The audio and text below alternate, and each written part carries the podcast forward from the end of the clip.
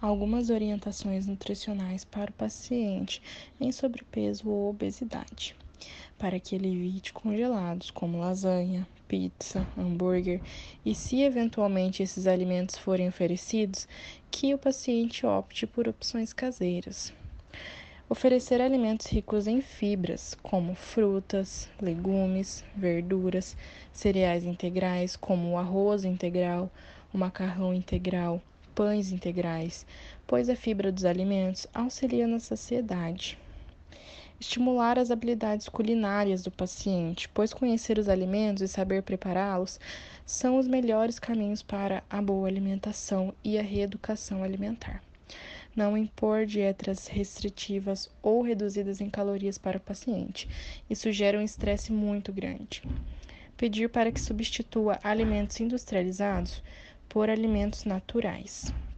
As refeições devem ser realizadas em um ambiente tranquilo, sem distrações, com foco na alimentação, pois o momento da refeição não deve estar associado ao uso de aparelhos eletrônicos. Lembrá-lo que comer é um ato social, evitar ambientes de fast foods, é, evitar alimentos como achocolatados, refrigerantes, sucos em pó, sucos de caixinha. Esses alimentos contêm grande quantidade de açúcar adicionado. Pedir para dar preferência aos sucos naturais, integrais ou de polpa quando houver o consumo desses alimentos. Lembrá-lo que a melhor bebida para matar a sede é a água. Legumes e verduras devem estar presentes no almoço e do jantar do paciente, assim como frutas devem estar presentes nos lanches. A abordagem com esse indivíduo obeso deve ter o objetivo de diminuir a estigmatização da obesidade e tratá-lo apenas como indivíduo, independente do seu peso.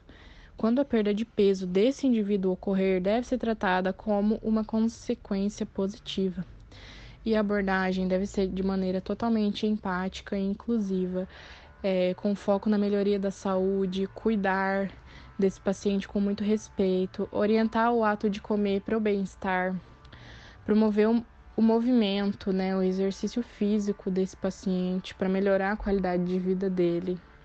No caso da diabetes mellitus, a tipo 1 ela é autoimune com destruição total das células do pâncreas que são responsáveis pela produção de insulina. Ela pode se desenvolver na infância ou na adolescência e ela é tratada como insulina. A tipo 2 ela é diminuição ou resistência à insulina e ela se desenvolve após os 35 anos e está associada a dislipidemias. O paciente com diabetes, ele geralmente demonstra os perfis como alguém que não quer se tratar, que não vê a necessidade de mudar o seu estilo de vida, é, ou aquele que deseja com urgência mudar e ele passa a ser flexível e adere ao tratamento nutricional. E a orientação nutricional deve ser empática com esse paciente diabético, não criticar o paciente, utilizar estratégias de comunicação que reforcem a responsabilidade do paciente pela mudança do seu estilo de vida, entender a tentativa de mudança do paciente